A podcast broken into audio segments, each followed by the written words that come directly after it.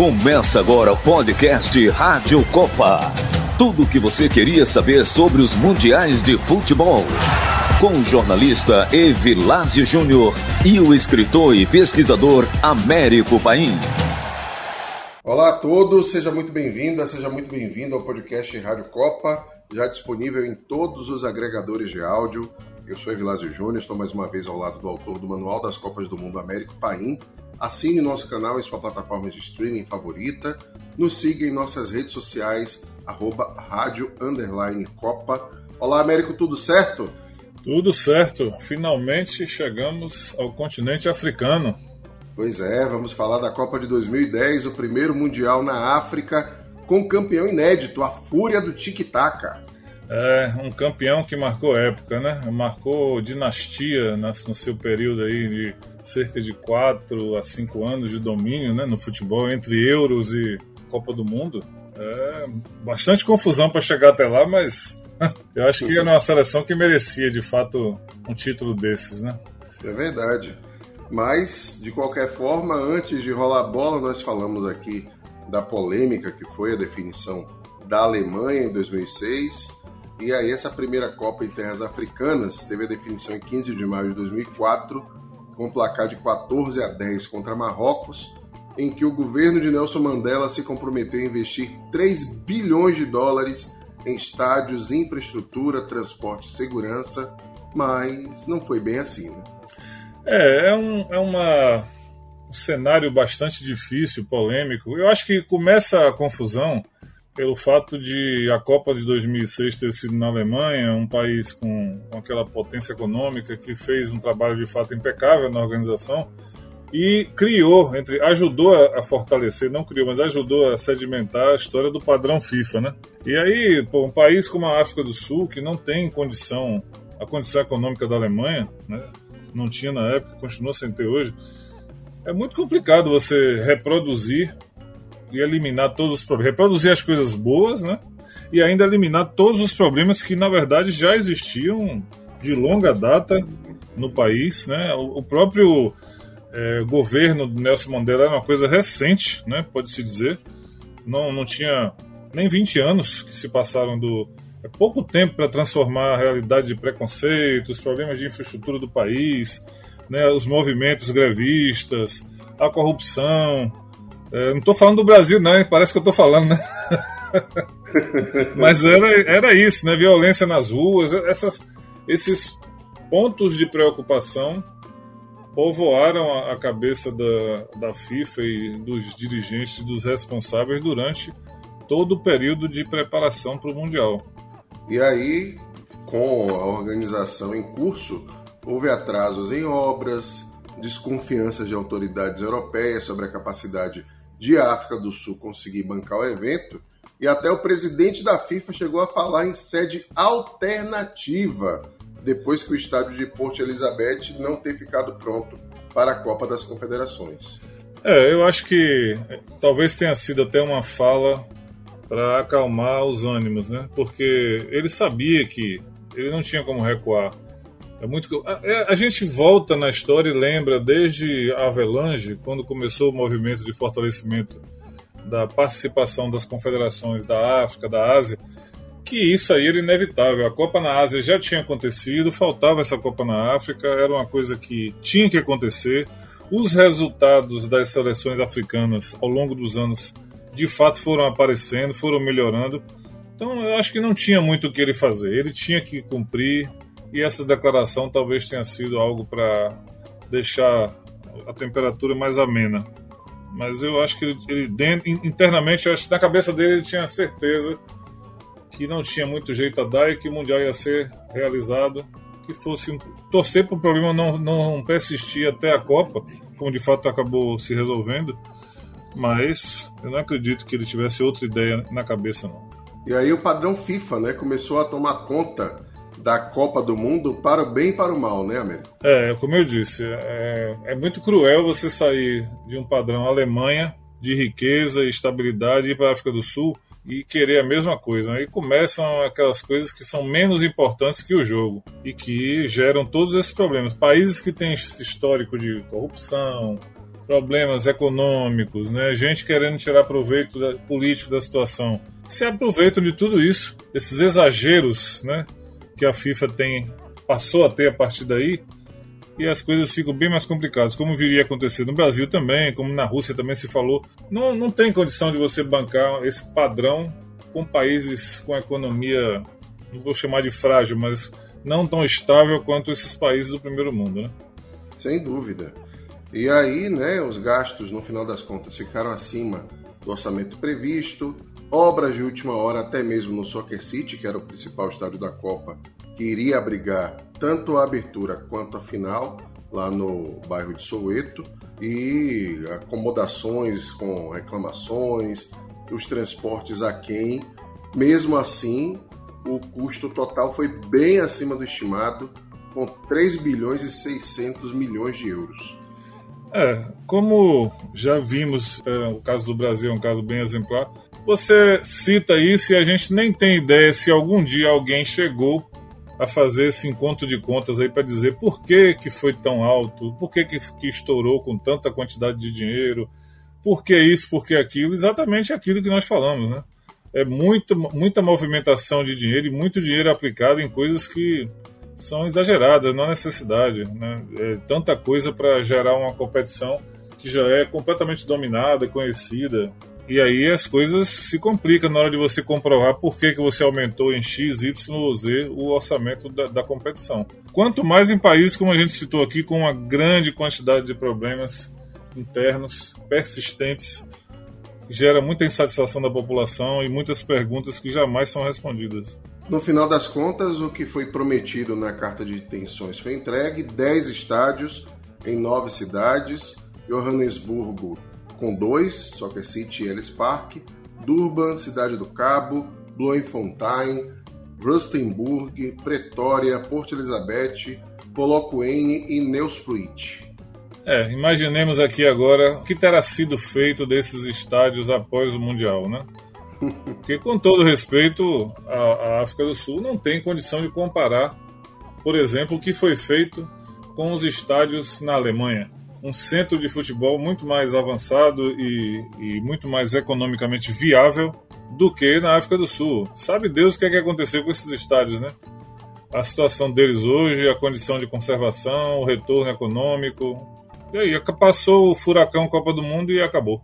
Infelizmente. É. No campo de jogo, recorde no número de inscritos para as eliminatórias: 204 das 209 associações filiadas à FIFA se inscreveram, seis vagas para a África, já que a anfitriã se classificou automaticamente, e redução europeia para protestos da UEFA de 14 para 13 vagas. é incrível isso, né?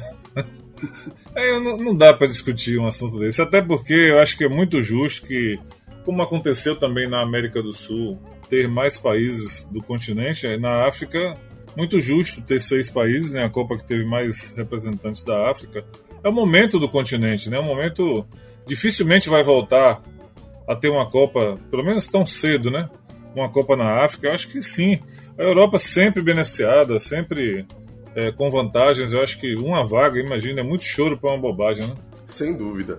Na América do Sul não houve surpresas: Brasil, Argentina, Uruguai, Paraguai, Chile. Nova Zelândia voltou desde 1982 fora dos mundiais, após bater o Bahrein na repescagem. E na Europa, mais um capítulo que foi a polêmica repescagem entre França e Irlanda e um tal de Martin Hansson, árbitro sueco que validou uma jogada para lá de polêmica, né, Américo? É, essa foi de fato a notícia mais absurda de todas as eliminatórias, porque primeiro o fato de a França ir para a repescagem. Vamos lembrar aqui que a França era vice-campeã do mundo. E o lance em que Henri pega, recebe a bola já na prorrogação, né, o jogo estava 1 a 0 para a Irlanda em Paris, ele pega a bola, conduz a bola e toca na bola, na verdade, duas vezes com a mão. Duas vezes? Duas, não apenas uma, toca duas vezes e, e recua para Galá fazer o gol. E com esse gol, a França se classificou. Um escândalo, uma coisa impensável, absurda. É... Claro que o futebol, depois, com a tecnologia, ele melhorou, diminuiu essa, essa frequência desse tipo de coisa, né? Como a gente vai falar aqui é durante o Mundial mesmo. Mas, pô, foi muito triste. E esse episódio ele repercutiu lá na frente, nós vamos falar com o nosso Carlos Alberto Parreira. Eu vou falar sobre isso. é, um, é um, episódio bem interessante, mas o fato é que a França teve uma, uma classificação é, manchada, né? Estranha, não, ficou, não foi legal. E o outro item importante das eliminatórias europeias foi a Espanha ter vencido todos os seus 10 jogos. Isso é uma coisa que tem que ser comentada aqui, porque a Espanha, que viria a ser campeã do mundo, ela poderia ter igualado a campanha do Brasil em 1970. Uhum. Mas tinha uma Suíça no caminho, né? É verdade. Logo no início. Logo no início. Outro comentário importante sobre a, as eliminatórias, vale frisar que a Austrália, a, a Federação Australiana decidiu filiar-se à, à Confederação Asiática, não disputou mais as eliminatórias pela Oceania. Essa foi uma decisão baseada numa uma conta simples. São quatro vagas né, para a Ásia e mais uma possível repescagem. A chance de classificação é muito maior do que ficar na Oceania, onde é certo que vou ter que fazer uma repescagem contra alguém. Só que aí a FIFA mudou o regulamento e tirou a repescagem intercontinental da Oceania, que antigamente era com a Europa, com a América do Sul, e jogou contra a Ásia, né? Então acabou que a Nova Zelândia teve que enfrentar o Bahrein e não a seleção mais forte. Por exemplo, e a América do Sul jogou sua repescagem contra a América do Norte e Central. E o Uruguai acabou eliminando a Costa Rica. Então a Nova Zelândia acabou sendo beneficiada por esse jogo de xadrez aí que a Austrália se movimentou. Curioso isso, né? Foi bom porque teve duas seleções da Oceania na Copa do Mundo, né? Coisa inédita. Agora tem um detalhe também que seria inédito. O chororô irlandês, ainda voltando ao jogo Irlanda e França, você sabe que a federação local que sugeria a FIFA 33 participantes da Copa, né? não, isso eu não, não, lembrava, não. Eu lembro que eles entraram com uma ação para anular o jogo. Isso. Não aceitaram a classificação da França, porque é um ultraje, né? Você joga várias partidas num tempo extra, dentro de uma prorrogação, uma coisa escandalosa dessas passar. É claro que é, é da regra do jogo. O juiz não viu, quem manda é o juiz, vida que segue. Mas não foi nada fácil para eles engolirem isso. Eu não sabia dessa história dos 33. Mas eu acho que eles devem ter tentado tudo mesmo. Tem umas histórias interessantes que uns comerciantes ofereceram bônus, pizzas, cervejas para cada gol que a França tomasse na Copa durante o Mundial. Já na Irlanda fizeram isso. É, os caras ficaram muito chateados, né? De fato, quem quiser assistir ao lance na internet é escandaloso. Escandaloso, é. E aí, né, teve que se contentar com o recorde, mas não do livro dos recordes, mas com a Guinness mesmo. Isso é uma delícia. Eu gosto. As decepções foram República Tcheca e Bélgica de fora e estreantes bem mandrakes, assim, né? Eslováquia e a Sérvia, que já tinham frequentado Copa do Mundo sob outras bandeiras. É, é. A Eslováquia realmente surpreendeu, né? Porque num grupo que tinha República Tcheca e Polônia, né, e Irlanda do Norte também, são seleções tradicionais, acabou a Eslováquia passando direto para a Copa e a Eslovênia foi para a repescagem e eliminou a Rússia. Então foi mesmo surpreendente essa presença dessas seleções filhotes, né? E a Sérvia, a surpresa principal, porque deixou a França em segundo no grupo e, e acabou jogando a França na repescagem. Dessa vez a Sérvia existia. É, dessa vez a Sérvia. e ainda ia aprontar, né, na Copa Exato. do Mundo. em 22 de setembro de 2008 foi apresentado o simpático leopardo Zakumi, que tem o ZA de Zui de África, que é a abreviação de África do Sul, e Kumi, que significa 10, uma alusão aí à Copa de 2010. Mas no marketing, além do simpático Zakumi, teve a tal da Jabulani. Ah, sim. É, vamos esquecer. O mascote realmente simpático, mas a bola roubou a cena. A bola, apesar de ter sido fornecida às confederações no fim do ano anterior, né, para que todo mundo se acostumasse. Meu Deus, eu nunca, eu, eu não sei. Essa bola é muito estranha mesmo. Houve vários lances na Copa do Mundo em que você observa, graças a esse recurso da super câmera lenta, né, que apareceu várias vezes, É impressionante a oscilação da trajetória da bola. Impressionante. Várias jogadas e vários gols você pode colocar na conta da Jabulani, sim. O Maicon se aproveitou disso, inclusive. Sim, Maicon é um deles. Foram, foram vários lances. Muito. É, vale a pena cada um assistir e tirar suas conclusões. Mas eu não me lembro de nenhuma edição anterior e nem posterior ter tanta polêmica por causa de uma bola. E eu acho que dessa vez a polêmica foi justa. E você sabe o que significa Jabulani? Não. Ela é uma bola que tem 11 cores diferentes. Eu não sei ainda esse dado, mas à época eu lembro de ter lido a notícia de que, apesar de tudo, foi a bola mais vendida da história das Copas do Mundo. Muita gente queria ter a Jabulani em casa. Né? Ela tinha 11 cores que representavam os dialetos e etnias diferentes da África do Sul, e o nome era no dialeto Izizulu, que significa celebrar os goleiros não gostaram muito dessa celebração, não, né? não, não gostaram, não. E temos que dar razão aos goleiros, porque era uma bola muito estranha. No fim das contas, né? Eu acho que a própria publicidade veio daí, né? A, a, o aumento de vendas talvez tenha sido por causa disso. É, me lembro é, muito é bem. Bonita, danada. É, ela é bonita, ela é bonita, né? isso é indiscutível.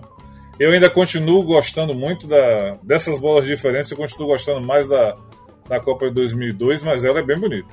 E o Brasil, após fracassar com a seleção milionária, cheia de pompas e circunstâncias em 2006, aí o presidente da CBF, Ricardo Teixeira, resolveu interferir pessoalmente para implantar um novo padrão de comportamento, recuperar a autoestima e valores patrióticos.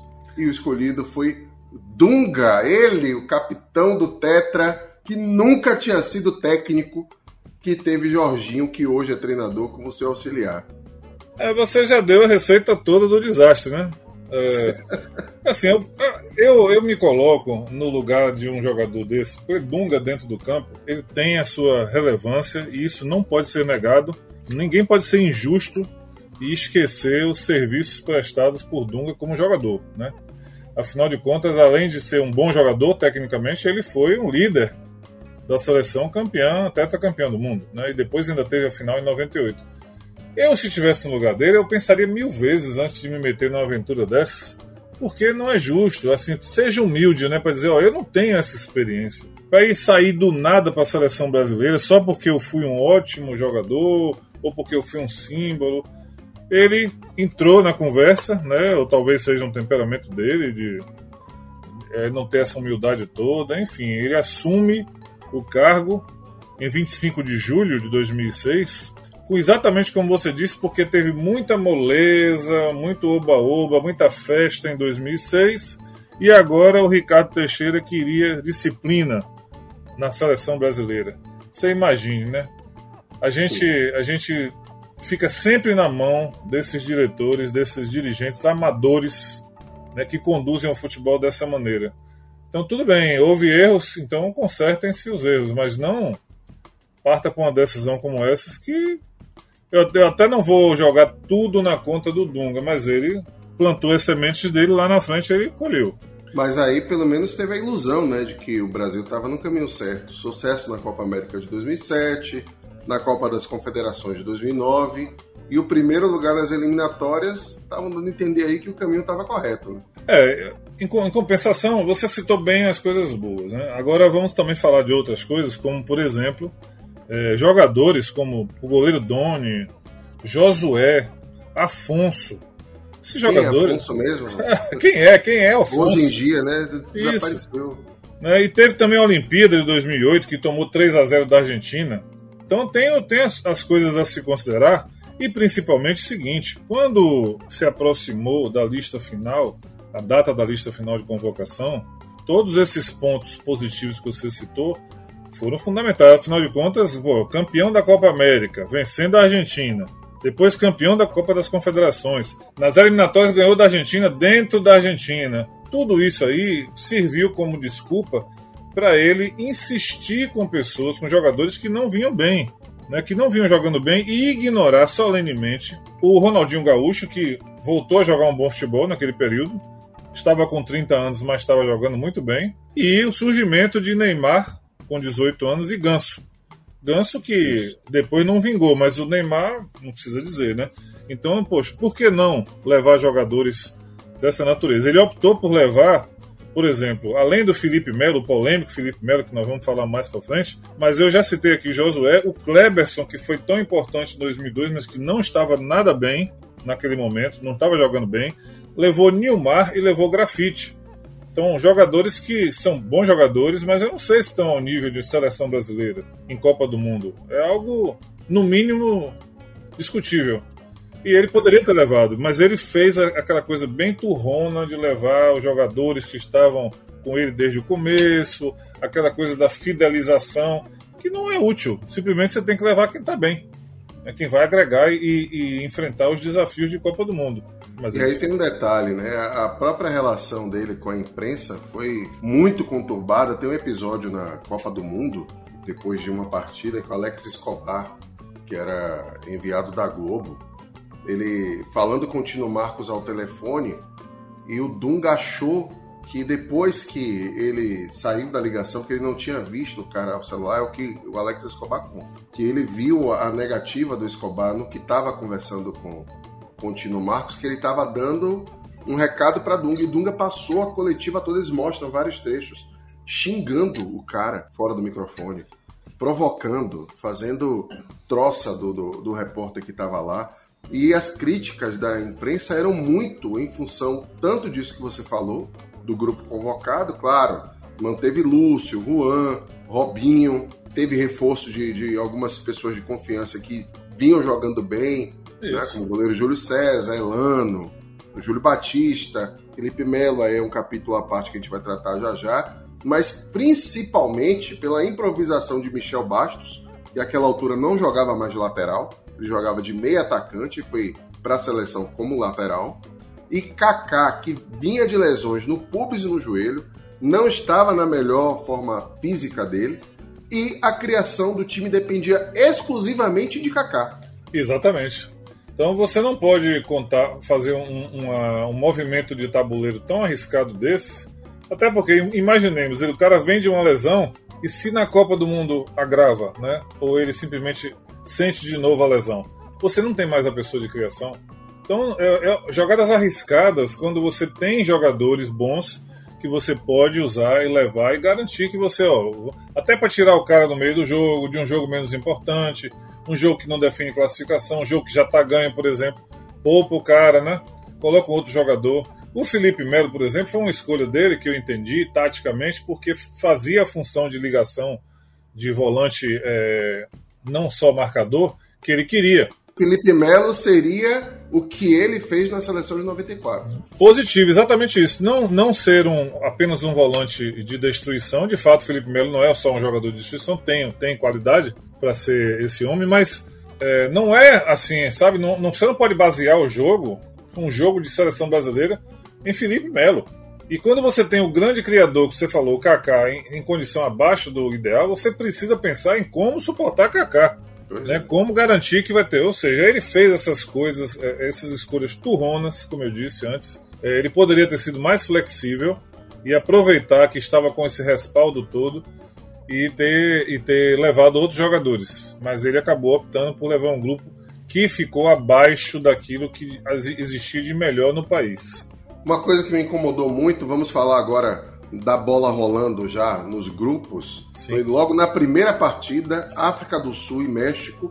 Estou com Patrícia Evra, Cristiano Ronaldo, Lionel Messi e Carlos Teves, que criticaram demais o barulho vindo das arquibancadas, as tais vuvuzelas. Meu Deus, que coisa insuportável. É, se, no, se na TV a gente escutando já era alto, você imagine o cara dentro do campo. É, é um negócio incrível, mas de novo a mesma história, né? A FIFA não queria criar um problema e manter as tradições do país, deixar as coisas acontecerem. É mais ou menos, é como se você jogar. Não, vamos jogar na Bolívia, que a Bolívia pagou por uma Copa do Mundo, com todo respeito aos bolivianos, mas não dá para jogar a 3 mil e tantos metros de altitude o tempo inteiro, todos os jogos. Então, só porque é um costume local, muito barulho, muito chato isso aí, muito chato. Das arquibancadas só teve uma coisa que prestou, né? Hum, o quê? Larissa Riquelme. a musa paraguaia que tomou conta. A primeira celebridade de, de internet na nossa era foi a Larissa Riquelme nas arquibancadas lá, né? Larissa Riquelme fez muito sucesso mesmo. Verdade. Muito sucesso. Além dela, o, povo Pou, ah. lembra dele? Era o é... vidente da África do Sul. Essas coisas extracampo realmente são maravilhosas. Né? São, são, são. Você está ouvindo o podcast Rádio Copa. Mas indo aos jogos, no grupo A nós tivemos o Uruguai surpreendendo depois de uma eliminatória bem cambaleante. Venceu o grupo sem muita dificuldade. Me pegou um, um, um grupo que não era tão forte, só que teve a grande surpresa foi a França, né? O Uruguai ficou em primeiro, com o México em segundo, a África do Sul em terceiro e a França um pontinho apenas, eliminada na primeira fase. A África do Sul estreou com 1 a 1 com o México. Na primeira rodada ainda, Uruguai 0, França 0. Segunda rodada, África do Sul 0, Uruguai 3. França 0, México 2. Na última rodada, o México perdeu do Uruguai de 1 a 0 e a França, sofrível, tomou 2 a 1 da África do Sul e de novo, hein? depois de vir de um bom mundial, caiu fora na primeira fase. É, esse grupo teve algumas coisas interessantes. Primeiro, um recorde que não é feliz para a África do Sul, primeira seleção anfitriã a ficar na primeira fase, né? Não se classificar para a fase seguinte. Nesse aspecto, a gente tem que citar é, o primeiro jogo, quando a África do Sul e México empataram em 1 a 1 né? Com aquele golaço do Chabalala, que é um lindo gol, o primeiro gol do, do jogo, foi o gol da, da África do Sul.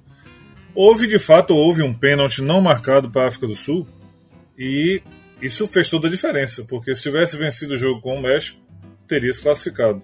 E ainda teve no último minuto um chute na trave do Mfela, lembrou o chute de Renzenbrink 78, jogou a, classificação pelo ralo. Engraçado que foi, apesar de toda a dificuldade do jogo, o jogo de estreia, foi de fato um jogo que a África do Sul surpreendeu por apresentar um padrão de jogo interessante, não, não foi simplesmente puramente dominada, é, ofereceu de fato alternativas, fez um jogo legal. Outra coisa curiosa desse grupo foi o, o primeiro gol Jabulani para mim foi o gol de Forlan contra a África do Sul, um golaço que ele chuta de longe, a bola vai que ninguém sabe para onde é que ela vai. É uma coisa é muito interessante, é, vale a pena. Mas foi um golaço, né? Foi um golaço, foi um golaço, mas é, o goleiro não, não pensa igual a mim não, com certeza. E finalmente, o comentário que eu, eu anunciei ali antes, ao final do jogo da África do Sul com a França, 2 a 1 para a África do Sul, um jogo que teve problemas entre o, o jogo anterior da França contra o México e esse jogo, é, houve a reclamação do Anelka, que tinha sido substituído, e teria ofendido o treinador.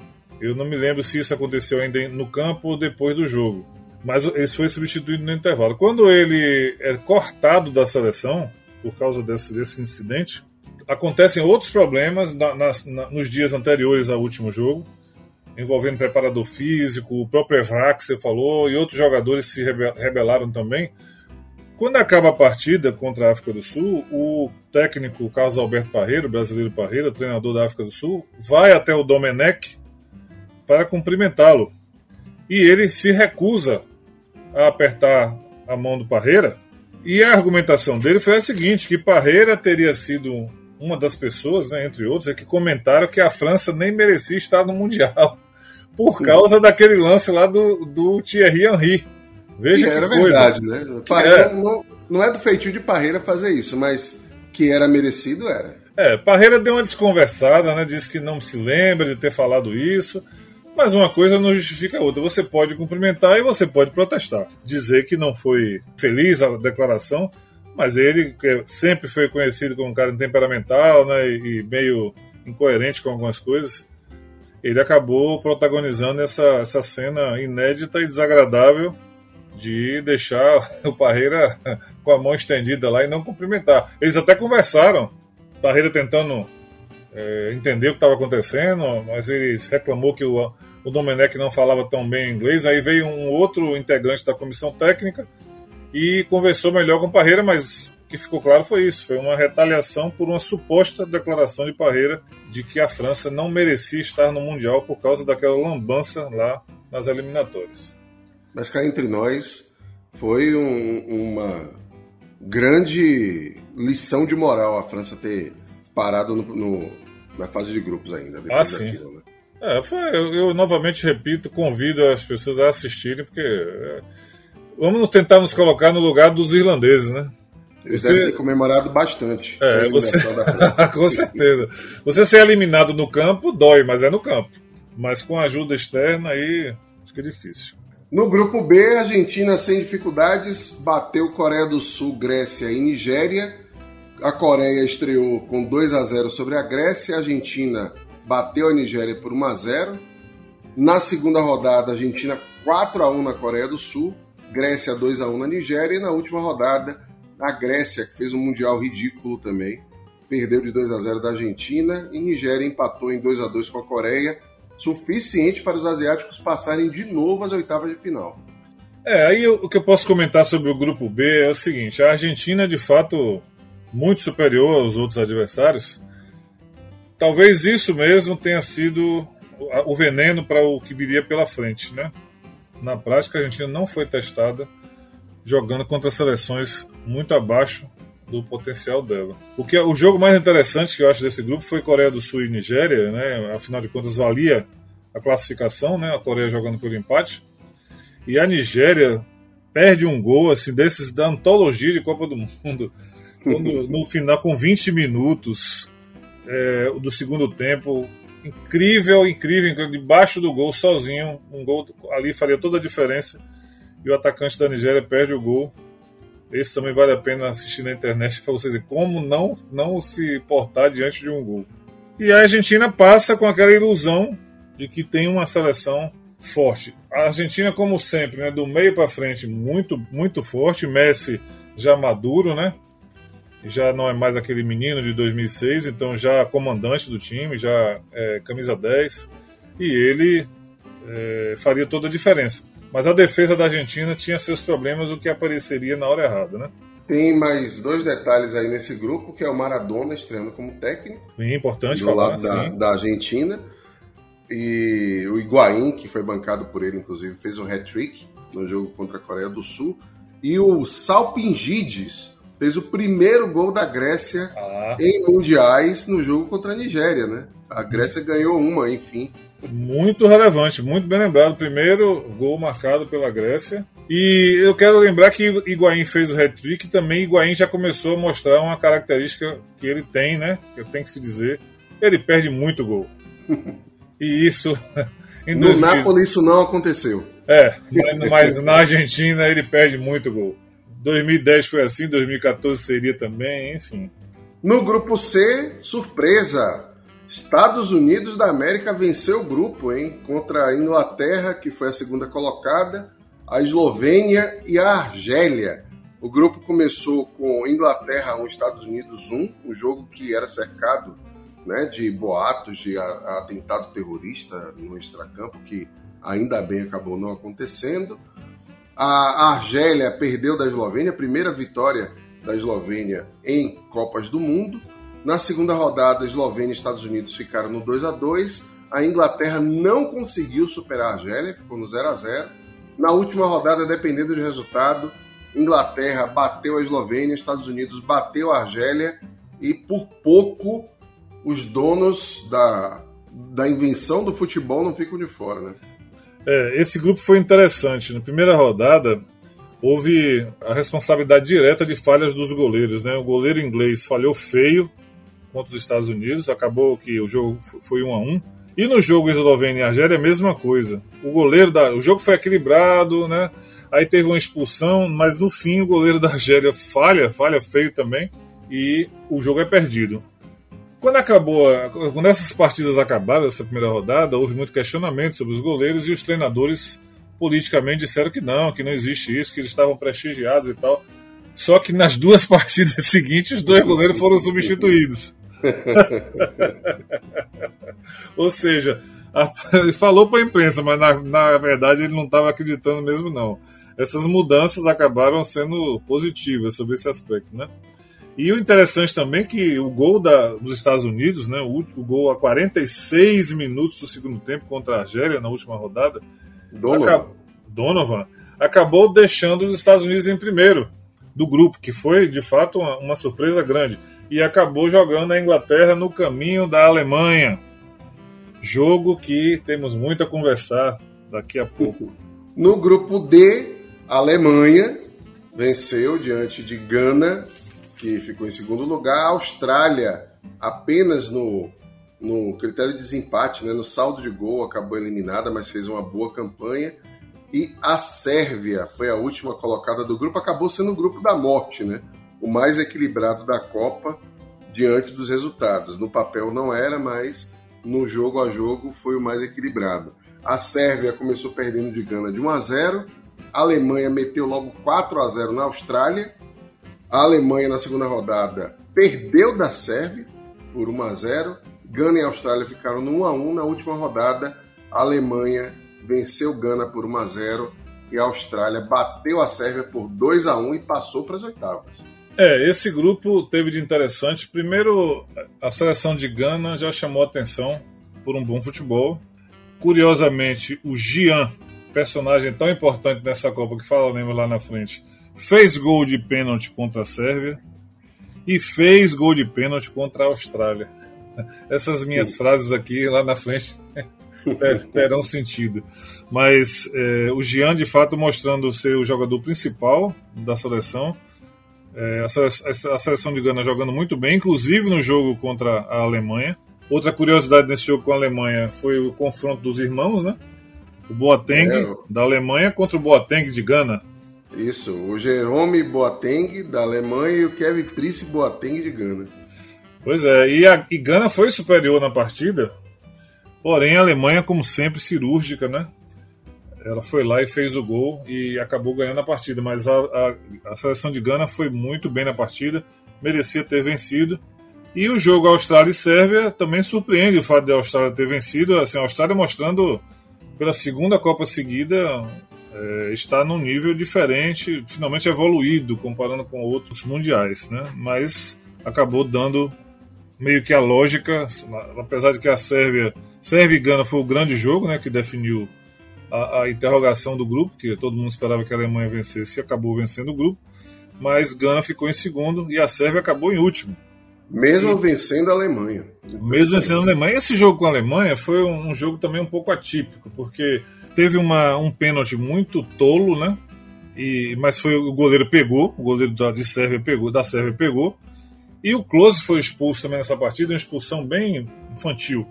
E aí acabou facilitando um pouco para a Sérvia, e a Sérvia acabou ganhando com a oportunidade que teve, fez o gol e ganhou. No grupo E, Holanda venceu com os nove pontos. O Japão, surpresa do grupo, foi o segundo colocado com seis. Dinamarca com três. Camarões fez uma Copa também bem ruim não marcou pontos. A Holanda começou com 2 a 0 diante da Dinamarca. O Japão venceu Camarões por 1 a 0. Na segunda rodada, a Holanda bateu o Japão por 1 a 0. Camarões perdeu da Dinamarca por 2 a 1. E aí, na última rodada, surpreendentemente, o Japão venceu por 3 a 1 a Dinamarca e Holanda bateu Camarões por 2 a 1. A Holanda não foi surpresa, mas o Japão em segundo, quem diria, hein? Holanda ficar em primeiro, favas contadas, né? Todo mundo esperava isso. E esperava-se muito equilíbrio na briga pela segunda vaga. O que acabou não acontecendo porque Camarões não ofereceu resistência. Quer dizer, perdeu para o Japão, perdeu para a Dinamarca, então o jogo Japão e Dinamarca ficou para decidir o grupo. Se esperava que o Japão, que jogava pelo empate, mesmo jogando pelo empate, se esperava que a Dinamarca fosse a classificada, né? Naquela história do da fama, né, da, do peso da camisa, da tradição. Mas o Japão fez um ótimo jogo. O goleiro, o goleiro de Dinamarca também não foi bem, né, acabou falhando em alguns momentos importantes. E surpreendentemente o Japão passava em segundo. A Holanda também até aí não chamou atenção pelo futebol. Jogou para o gasto, né, um grupo não tão forte tecnicamente, pra, mas serviu para ajustar o time, principalmente para ajustar Robin e Schneider, né, que viriam com tudo aí para o mata-mata.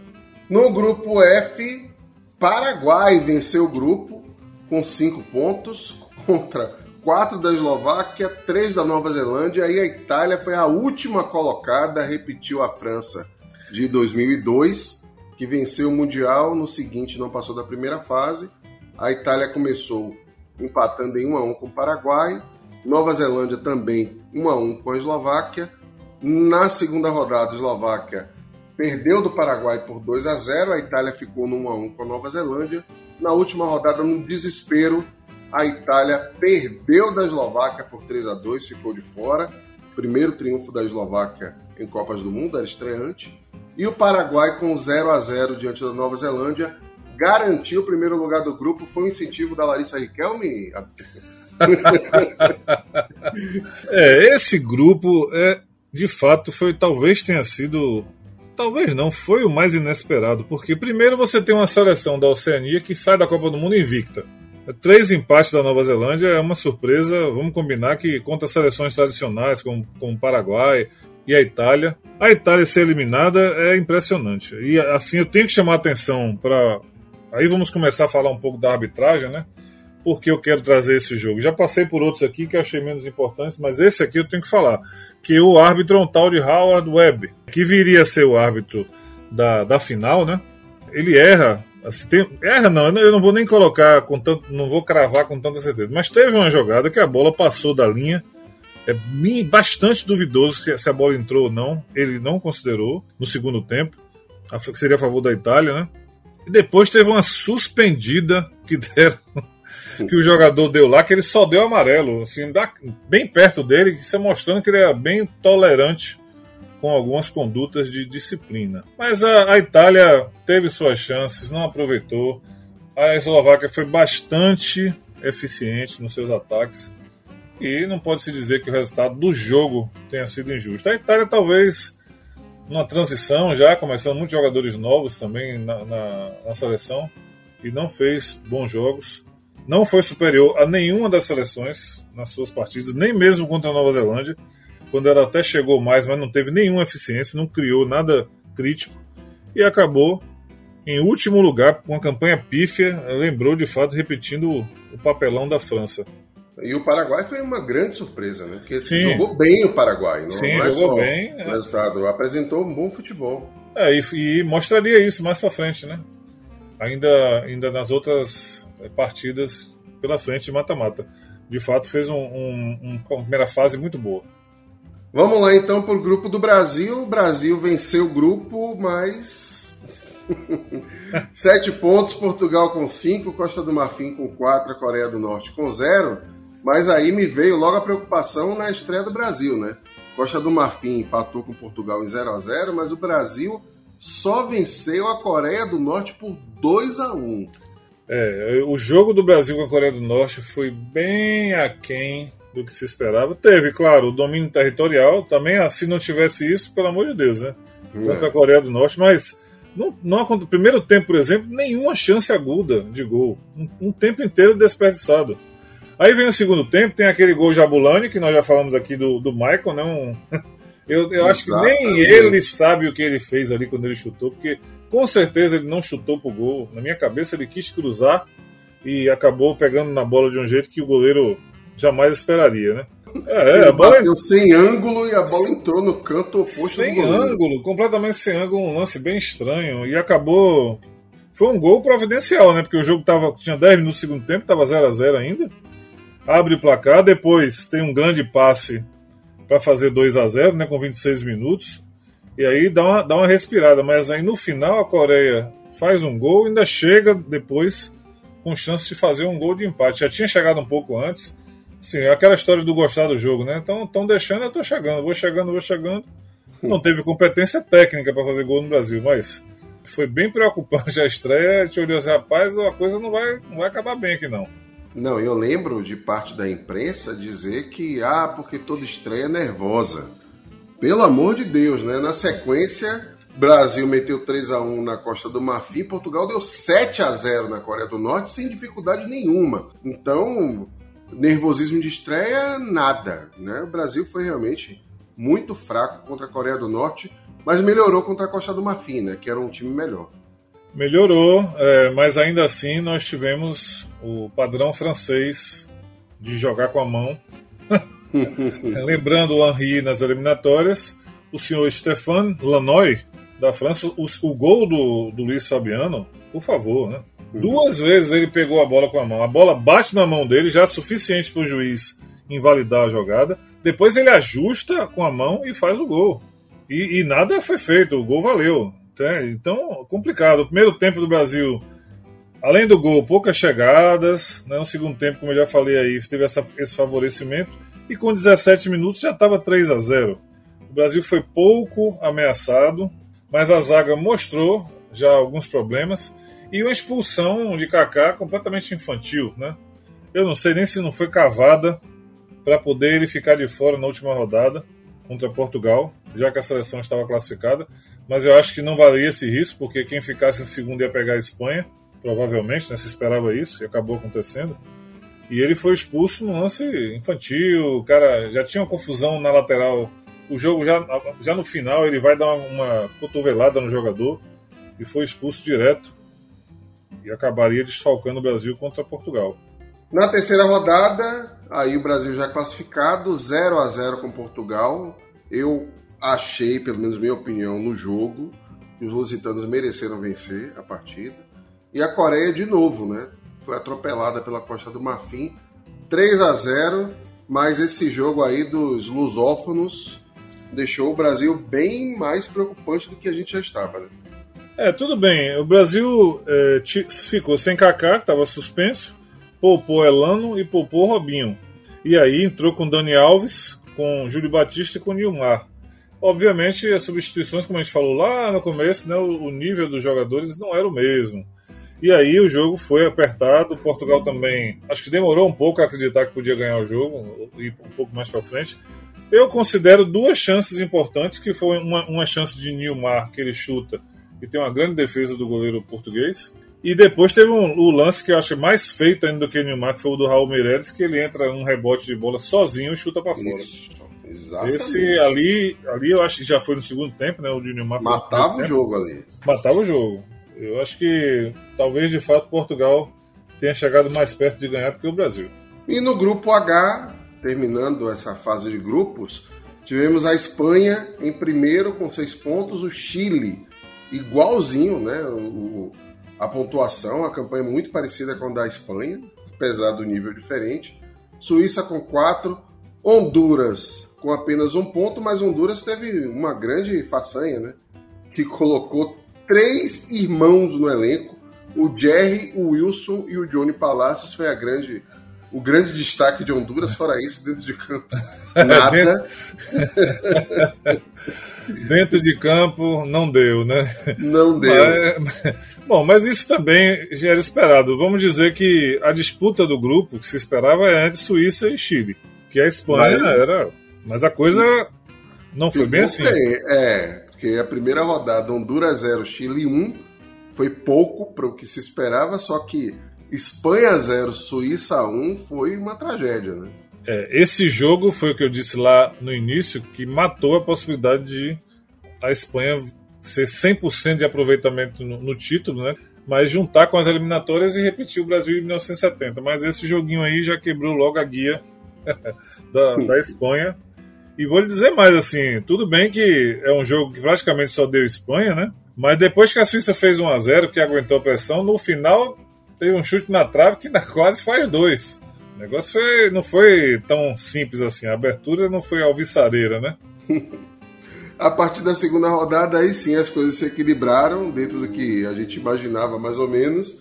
O Chile bateu a Suíça por 1 a 0 a Espanha fez 2 a 0 em Honduras. Na última rodada, Chile 1, Espanha 2, Suíça 0, Honduras 0, morreram abraçadinhos. É, Chile e Suíça foi o jogo mais importante, como a gente falou. Tem umas curiosidades interessantes, né?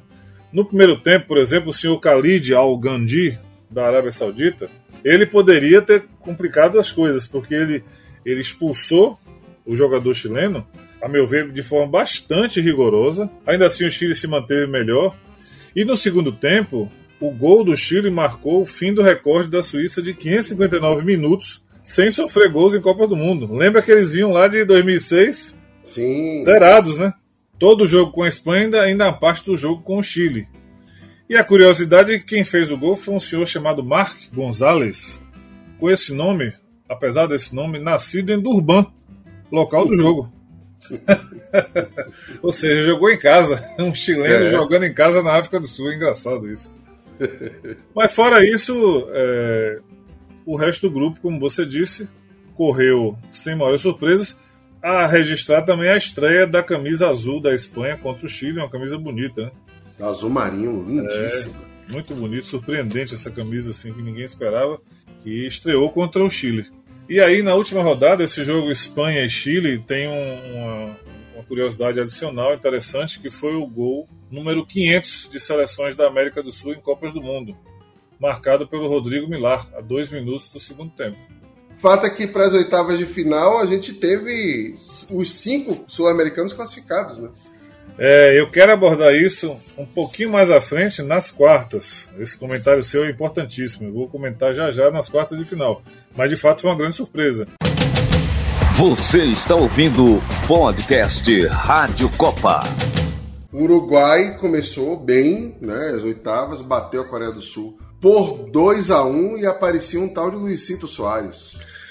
É, apareceu o senhor Soares, que foi fundamental nesse jogo, né? Fez dois gols. Né? Não se esperava tanta dificuldade para o Uruguai, né? O jogo não foi fácil. É, no primeiro tempo, 1 a 0 com a falha absurda da defesa da Coreia do Sul, que Soares, Soares parou, ajeitou e chutou para fazer o gol sem marcação nenhuma. Mas no segundo tempo a Coreia volta melhor, aperta, empata o jogo, aí o Uruguai volta para o jogo e consegue fazer o segundo gol. Mas a arbitragem também quase complica as coisas, né? No primeiro tempo, pênalti para o Uruguai que não marcou. No segundo tempo, um pênalti de Cavani, em que ele também não marcou, o senhor Wolfgang Stark, da Alemanha. É. Porque no final o Uruguai passou, mas ele poderia ter atrapalhado as coisas aí. Pois é, e aí tivemos também Estados Unidos 1, Gana 2, Gana, terceiro país africano a alcançar as quartas de final, uma grande surpresa. É, Gana, como a gente comentou, fazendo jogos bons, né, consistentes. Eu acho que foi bem merecido. Né? Esse jogo, inclusive, Gana-Estados Unidos, ele marca o centésimo gol de seleções da África em Copas do Mundo, o gol de Jean é, no primeiro tempo da prorrogação, né, com dois minutos. Uma marca bem importante. Os Estados Unidos até que ofereceram bastante resistência, tiveram seus momentos também. E aconteceu uma contribuição da arbitragem a 10 minutos do segundo tempo, quando não marcou um pênalti sobre Dempsey.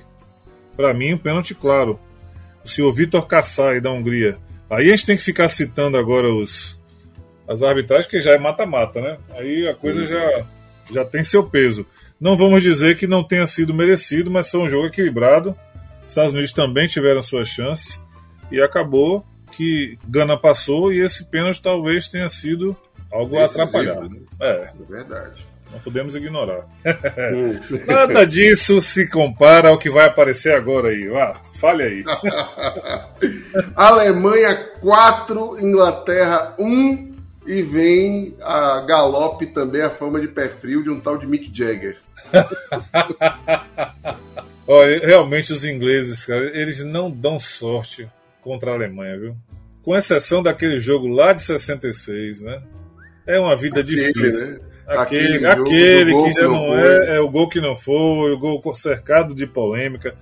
Mas você vê, né? O, o jogo parecia o roteiro esperado. A Alemanha dominando, fez 2 a 0 até 32 minutos. Aí a Inglaterra diminui a 37 minutos, numa bola parada, né, um cruzamento, bola parada, um cruzamento. E aí, um minuto depois, acontece o escândalo da história das Copas do Mundo, assim, porque não tem nada tão absurdo quanto esse gol de Lampard não ter sido validado. Não existe, você pode procurar qualquer jogo, não importa. Com tantas, é, tantos recursos disponíveis, não ainda não tínhamos ainda VAR nem Goal Line Technology, que aliás foi esse jogo e esse lance que inspiraram é, a implantação desses recursos já na Copa é, no Brasil em 2014, porque a bola bate no chão, volta para o travessão e volta para a linha. Dentro do gol ela bateu 33 centímetros. Imagine. Ou seja, não, não existe. Mais do que um palmo para uma pessoa que está agora tentando calcular Um palmo tem aproximadamente 20 centímetros, um palmo Exatamente.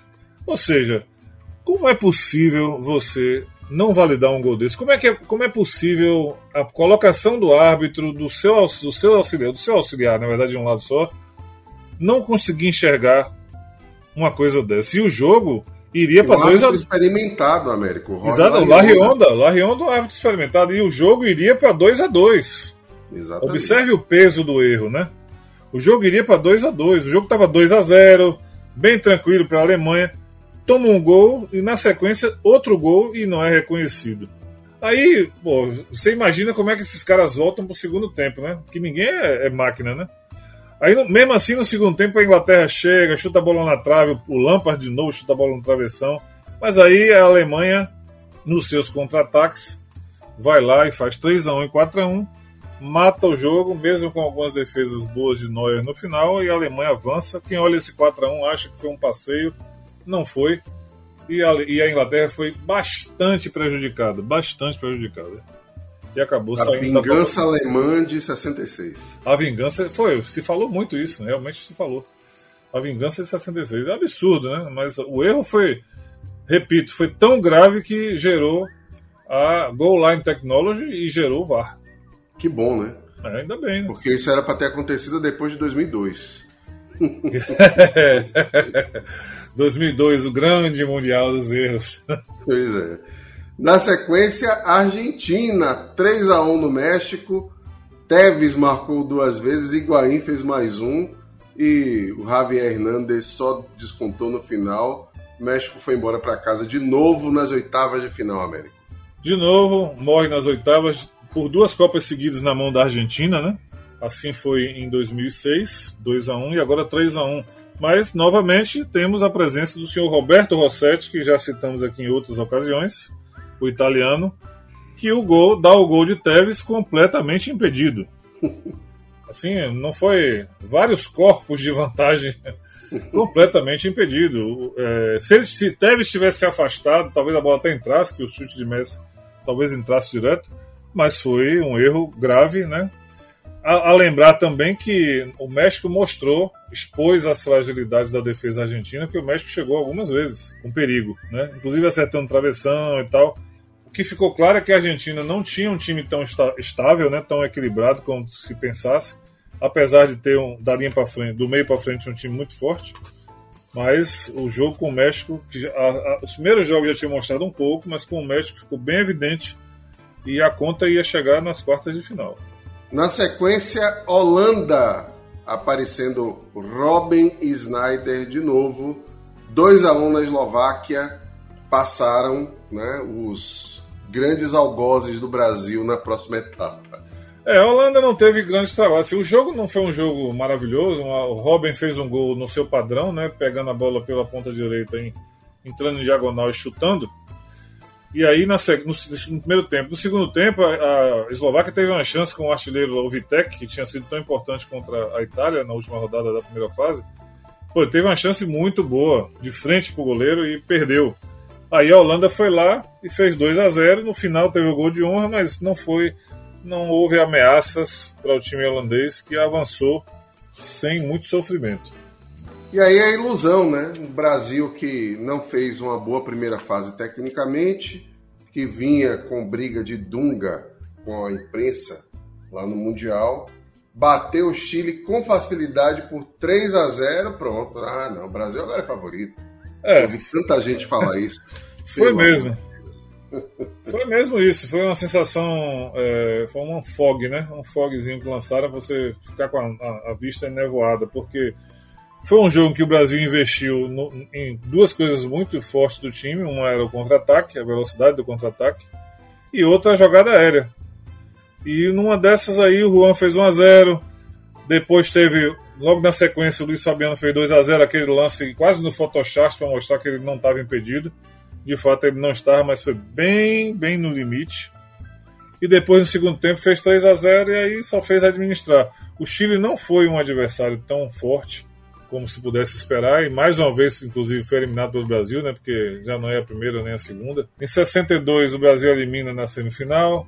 depois o Brasil elimina em 98 nas oitavas, elimina agora na, de novo em 2010 2014. nas oitavas, e em 2014 de novo eliminaria também nas oitavas. Então, para o Chile, não é uma boa encontrar com o Brasil em Copa do Mundo. Só que nesse jogo aí, assim como em 98 também, não tenho o que falar, porque a superioridade do Brasil foi indiscutível. Apesar de não ter sido um espetáculo de futebol, né? Mas como a gente já sabe, você já falou, já, já vira logo favorito. E aí, Paraguai 0, Japão 0 e os nossos vizinhos conseguiram avançar nos pênaltis. É, esse jogo foi um jogo interessante, é, apesar de se esperasse um jogo chato e tal, mas foi um jogo aberto, é, chances para os dois lados, né? O Paraguai é até um pouco mais perigoso, mais incisivo, mas em momento algum houve uma superioridade total, a coisa foi apertada até o final e acabou o Paraguai passando, né? Um, um marco né, na história do futebol paraguaio e aí ganhou nos pênaltis. De fato, por um pênalti né, que o, o Comano chutou no travessão. Os outros todos foram gols. E o último confronto das oitavas de final, clássico ibérico. Espanha e Portugal 1 a 0 para a Fúria. É, Fúria a Fúria não tão furiosa, né? Assim, a posse de bola, claro que a posse de bola da Espanha é indiscutível, é o estilo de jogo é esse, né? E assim foi contra Portugal e assim foi contra todos os adversários, né? Mas é interessante mostrar que aí começa uma sequência incrível de quatro partidas de 1 a 0, né? Isso. Quatro partidas de 1 a 0, tudo muito econômico. A Espanha é, domina muito a posse de bola, tem muita posse de bola, mas perde muito gol, né? E não é pouco consegue... vertical também, né, Américo? Tá sim. tocando muito de lado, sim, não, sim. não faz uma jogada mais incisiva em busca do gol. Às vezes parece que fica esperando realmente o espaço, o erro do adversário para ir na boa. Só que até quando vai na boa, perde muito gol. É, esse jogo, por exemplo, você pode ver que o primeiro tempo do jogo ele foi bem equilibrado, chance para os dois lados. No segundo tempo fica até mais aberto o jogo, mas Portugal ainda chega também com perigo, né? Só que aí a Espanha foi mais efetiva e ganhou o jogo. Não foi uma coisa do tipo, ah, grande superioridade, não. Aquele estilo de jogo da Espanha que às vezes mascara aqui, ó, só toca tanto a bola, domina tanto, tem tanta posse que você acha que é, foi um domínio absurdo e o outro time não fez nada, não. É como você falou, tem, se você for fazer uma avaliação, boa parte desse toca, toque de bola aí vai lateral também. Exatamente. E aí cansa né, o outro time, mas as coisas não, não são tão superiores assim.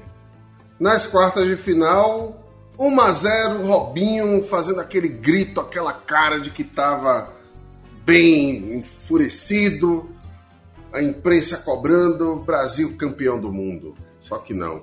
Tinha um tal de Snyder com 1,68m que até gol de cabeça fez no Brasil, América. É, eu quero começar falando uma coisa, uma curiosidade bem interessante, que é a seguinte.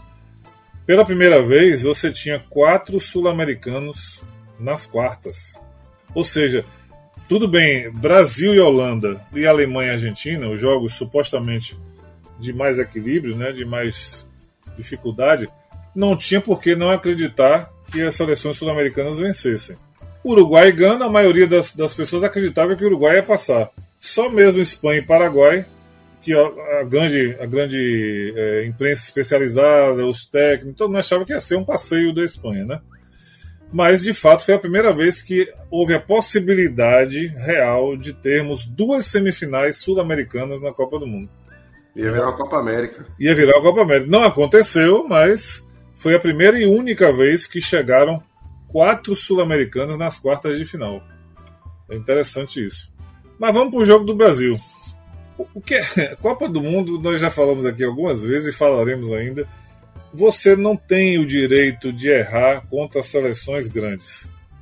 Essa receita pode seguir a risca porque ela funciona. Então, o Brasil teve um primeiro tempo muito bom. Dominou o jogo, a Holanda praticamente não chegou. O Brasil teve chance de fazer mais, mais do que 1 a 0 A gente vai falar aqui no detalhe, mas não aproveitou. Oh, no primeiro tempo, com, teve um gol de, de Robinho anulado corretamente, antes do 1 a 0 Você vê que o Brasil já chegou. Com nove minutos, uma assistência de quem? Felipe Melo. Isso. Uma assistência sensacional um passe quase da defesa. Na linha do meio-campo, ele, ele, deixou o Robinho na cara do gol, Brasil 1 a 0 Depois teve um pênalti de, de De Jong sobre Kaká que eu marcaria. Eu coloco na conta aí do Yuichi Nishimura. Esse nome vamos nos lembrar em 2014. Eu marcaria. Depois Juan perde um gol fácil. Depois teve o chute de Kaká que, que o goleiro é, Stecklenburg vai buscar na gaveta. Se deve lembrar desse chute. Sim. Uma jogada bem bonita. E no fim ainda teve mais uma chance com o Maicon. Assim, no primeiro tempo foi todo do Brasil que se saísse com 2 a 0 e até mais, ninguém poderia falar nada. É verdade. Só que aí, aí no segundo tempo mudou é isso, é incrível como o time volta com outra postura no segundo tempo, completamente acomodado, relaxado, provocando situações de, de travar o jogo sem necessidade, né? Aí numa bola despretensiosa que o Schneider joga na área como um cruzamento mesmo na prática, o Júlio César erra o tempo da bola, a bola bate no Felipe Melo e vai direto pro gol. Inclusive foi gol de Schneider, foi dado como gol de Schneider. Não foi dado gol contra. Hoje em dia teriam dado gol contra. Exatamente. Esse, esse gol foi com oito minutos, né? Aí você vê que o Brasil sentiu. Se desequilibrou em campo. Se desequilibrou. Se desequilibrou. Que tinha tomado 10 em, em 10 minutos. Pois é, e aí, aos 23, toma um gol de escanteio, que o Schneider marcou o gol de cabeça sem sair do chão. Exatamente. Quem é que estava na frente dele? Felipe Melo. Felipe Melo. Aí a Holanda vira o jogo, o Brasil fica já tinha sentido fica mais perdido ainda. Cinco minutos depois, Felipe Melo tem uma agressão sobre Robin, né? Uma agressão, uma coisa desnecessária, jogada na intermediária. Ele já tinha feito a falta.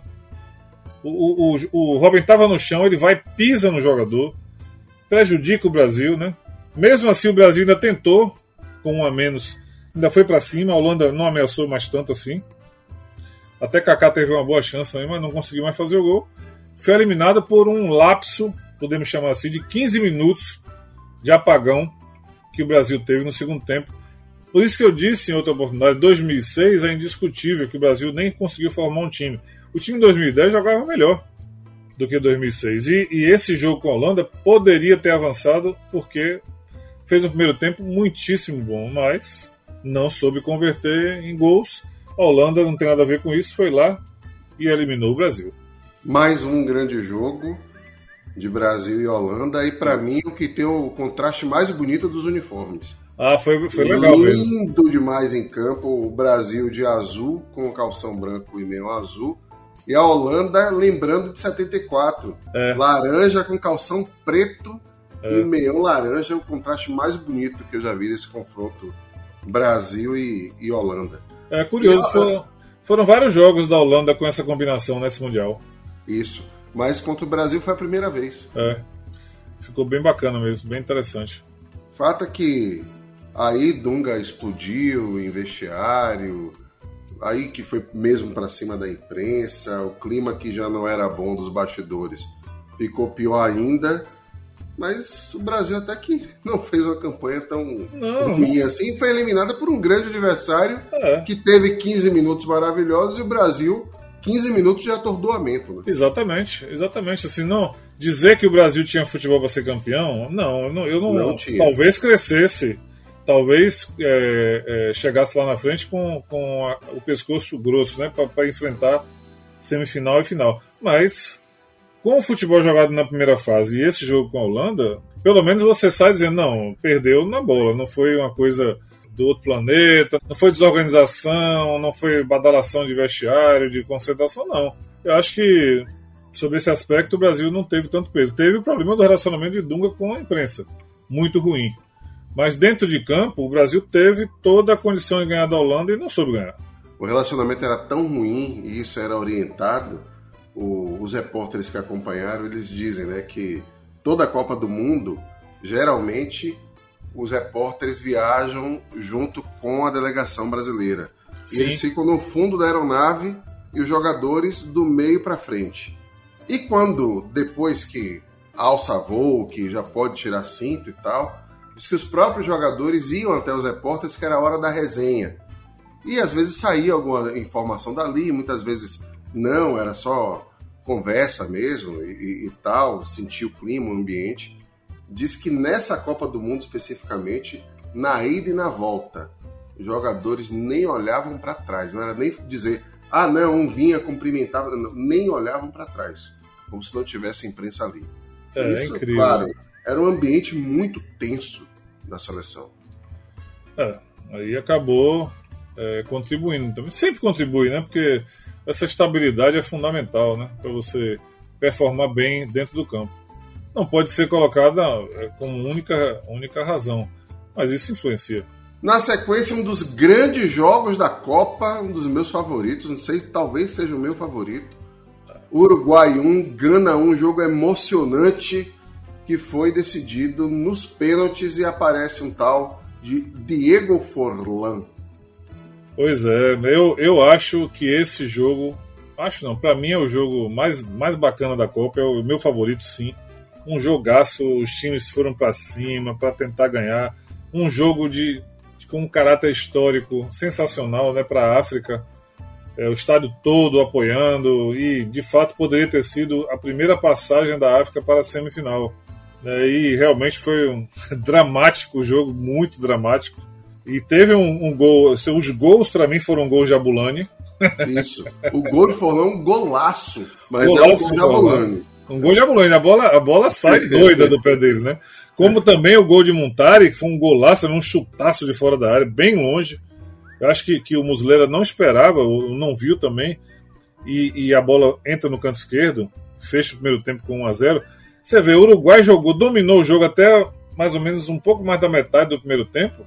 E depois a Gana cresce, teve chances, acabou fazendo 1 a 0 No segundo tempo, logo no começo, Forlan faz o gol de falta, o golaço, como você disse depois chance para um lado, chance para o outro. Só na prorrogação que Gana de fato foi superior. As chances da prorrogação foram quase todas de Gana. E o lance, o lance, o grande lance do jogo, né? Ele é muito interessante. Eu, eu queria até ter encontrado alguma, alguma é, condição de ver o lance que origina a falta do lado direito do ataque de Gana, porque eu fiquei na dúvida se foi falta, né? se de fato foi falta. Mas o bandeirinha é tão rápido em acenar a bandeira para a jogada que eu acho que foi muito óbvio. E aí na cobrança de falta, quando a bola é alçada na área, que a bola sobra para o jogador chutar, quem chuta é o jogador Apiá. Ele chuta e Soares salva com o pé. A bola bate na perna, na Isso. coxa de Soares e volta. Quando volta, ela sobe de novo e aí adiar, sobe, cabeceia e Soares aí salva com a mão. Curiosamente, esses dois jogadores, Apia e Adiá, entraram no decorrer da partida. Veja só. É muito fácil falar de fora, né? Claro, assistindo ao jogo aqui sentado confortavelmente anos depois, mas talvez é uma cabeçada feita por um jogador um pouco um pouco mais de recurso nem precisasse de ir de em cima Soares, do Soares. Né? E aí, um pouco de desvio para o lado e a bola entraria, porque ele estava a um metro, menos de um metro do gol, né? Era muito fácil fazer o gol, acabou cruelmente caindo a responsabilidade do pênalti para o Jean, o melhor jogador do time, o jogador que fez uma Copa do Mundo muito boa, foi decisivo na primeira fase, fez vários gols, criou várias jogadas e teve a infelicidade de a, a jogada mais importante da sua carreira e chuta a bola na trave, no travessão, né? No último minuto do segundo tempo da prorrogação. É muito cruel isso. É, isso. E a bater a Itália, né? Com um gol mais tardio, decisivo é um mata-mata. É, prorrogação, mata-mata. E aí, Mas... sim, simplesmente ele perde o pênalti, esse momento de. Ele, ele não apenas perde o pênalti, como ele impede a África de ir à semifinal pela primeira vez. E aí tem um detalhe nesse jogo também, né? Que o Soares apagaria esse pênalti que ele cometeu quatro anos depois de uma forma bem mais exótica. Bizarra. É, essa, essa cena é muito interessante, né? Porque ele comete o pênalti e sai de campo chorando, né? Isso. É um choro, certamente, já imaginando a eliminação, né? Ele virou herói, né? Porque ele e... fez o pênalti, o jogador perdeu e o Uruguai conseguiu, na disputa, passar de fase. É, e a câmera pega ele, ele no túnel, né? Ele vibrando quando vê que o, o, jogador perdeu o pênalti. E tem uma curiosidade também que eu li outro dia, não, eu não sabia dessa história Nessa época, Soares jogava no Ajax. Isso. E aí ele recebe uma mensagem do goleiro da Holanda, o Stecklenburg, é, dando os parabéns para ele, dizendo: Você é o maior goleiro do mundo. eram colegas no Ajax e falou: você é o maior goleiro do mundo. De fato, uma decisão que não tinha o que fazer, não tinha nada a perder ali, né? Ele fez é, Ou ele bota a mão na bola ou, ou, ou toma o gol ou toma o gol. 120 minutos. Acabou desfalcando a seleção dele na semifinal, mas se não fosse por ele, não tinha semifinal. Exatamente. E não esquecendo. Pra lá de emocionante, né? Muito emocionante. E não esquecendo o pênalti decisivo na disputa, cobrança, cobrança do louco Abreu de Isso. cavadinha. Chute panenca. Chute panenca. Que maluquice, hein? Um chute decisivo, o cara vai e bate de cavadinha. Caramba, muita coragem. É, porque o Mensah tinha perdido, mas aí o Pereira perdeu também. Isso. O Adiá perdeu, o Abreu vai para grande bola do jogo. É. Se fizesse o Uruguai, ainda teria outra chance, né? Caso o Muslera pegasse a última cobrança de Gana, mas ele de cavadinha fez o gol. Interessante comentar aqui o seguinte: é, nessa disputa de pênaltis, o Gian, que perdeu o pênalti na prorrogação, vai bater e faz o gol. É, ele é o primeiro. Ele é o primeiro abre, a bater. Né? É. Aliás, uma cobrança muito corajosa. Essa é uma cobrança que eu considero a cobrança ideal de pênalti, que o cara é uma pancada no ângulo. Isso. Muito, muita coragem dele, muita personalidade depois de ter perdido um pênalti. Claro que ele é o batedor oficial, ele fez, como eu disse, não apenas fez uma grande Copa, como fez, fez dois gols de pênalti nas, nas outras etapas. Né? Mas aí Gana, infelizmente, caiu. Infelizmente não, porque eu tava torcendo pro Uruguai, não vou ser hipócrita, mas. Ah, mas... Eu, eu, eu, não tinha torcido, não, mas quando ficou assim, bem perto da vaga africana, eu fiquei muito interessado. Assim, achei, é... Acho que ia ser bem importante para a história da, do continente e tal. É que eu gosto do país Uruguai, gosto muito do Uruguai. E aí eu, eu tava torcendo pro Uruguai, mas confesso que se Gana tivesse passado pelo elemento histórico, pela simpatia que era aquele time de Gana também, né? era um, um, time que jogava para frente. É, jogava e, muito bem. E era destemido mesmo, encarava qualquer um de igual para igual. Mas eu torci por Uruguai. É, eu normalmente torço para seleções da América do Sul. Contra qualquer outra seleção, eu torço para a América do Sul. Nesse não. Argentina 0, Alemanha 4, atropelamento com direito a marcas históricas o Close superou Gerd Miller, a Alemanha fez gol 200 e Maradona acabou a carreira de técnico de seleção. Então, esse jogo, que as limitações de organização tática da Argentina e as falhas da defesa custaram muito caro. Porque, primeiro, que a Alemanha fez um gol logo cedo, e depois teve outra chance. O primeiro tempo foi todo dominado pela Alemanha, apesar das tentativas do ataque argentino que não geraram nenhuma chance clara de gol. No início do segundo tempo, a Argentina ainda conseguiu controlar bem os primeiros minutos, 20 minutos e tal, apesar de continuar sem conseguir criar, mas cada subida efetiva da Alemanha mostrava a defesa da Argentina, às vezes no um contra um, às vezes em minoria de jogadores contra o ataque da Alemanha. E aí não teve jeito. Rapidamente, em intervalo de seis minutos, a Alemanha fez mais dois gols, matou o jogo e não, ainda, depois ainda teve mais um gol de close gol de treino mesmo. Se você olha os gols, é impressionante, com uma facilidade com os jogadores entravam para fazer gol. Foi anunciado que, eu, obviamente, que a Alemanha vai entrar num jogo desse estudando o adversário e vice-versa. Mas as fragilidades da Argentina foram a grande senha para essa goleada de 4 a 0 que ficou assim bem esquisito, né? Se esperava um jogo duro, difícil e não foi não, foi um jogo fácil para a Alemanha. A comentar também a, a, camisa muito bonita da Alemanha, essa camisa preta. Preta, com os números em dourado. Muito bonita essa camisa. Linda. E aí, como disse você, acabou a carreira de técnico de Maradona. Ele até continuou como técnico em outras oportunidades, mas foi de seleção pelo múltiplo. Foi um vexame, né? Não teve muito a fazer. Quem foi pior, hein? Dunga ou, Maradona? Ah, eu acho que Maradona foi pior. Maradona foi pior. Maradona não tem nada a se lembrar dessa seleção da Argentina aí, que não, nessa Copa do Mundo é indiscutível a derrota da Argentina, não, tem nada para perdoar. De fato, é um problema técnico de organização do time, não do, do potencial dos jogadores, pelo contrário. Mas a arrumação da seleção é desastrosa. Fechando as quartas de final, Paraguai 0, Espanha 1, deu um óbvio, mas ferrado, hein? Ferrado e com aqui nós tivemos o nosso Byron Moreno de 2010, o senhor Carlos Batres da, de Guatemala. grande contribuição no resultado do jogo. E aqui eu vou detalhar porque, de fato, eu fiquei bem chateado com isso na época. Eu me lembro que depois que eu vi, revi os lances. Claro, a Espanha favorita, né, jogou para ganhar, mas o Paraguai fez um grande jogo, o melhor jogo do Paraguai no campeonato. Poderia ter vencido o jogo. Eu vou, vou demonstrar aqui. No primeiro tempo, muito equilíbrio, poucas chances e tal, mas teve um gol do Paraguai marcado pelo Valdez, já no fim do primeiro tempo, anulado incorretamente. Ele marcou um impedimento que ninguém viu. Tudo bem, o lance é até difícil, mas imagine virar o primeiro tempo com 1 a 0 é, E o Paraguai, do jeito que era muito bem disciplinado no, na defesa, né?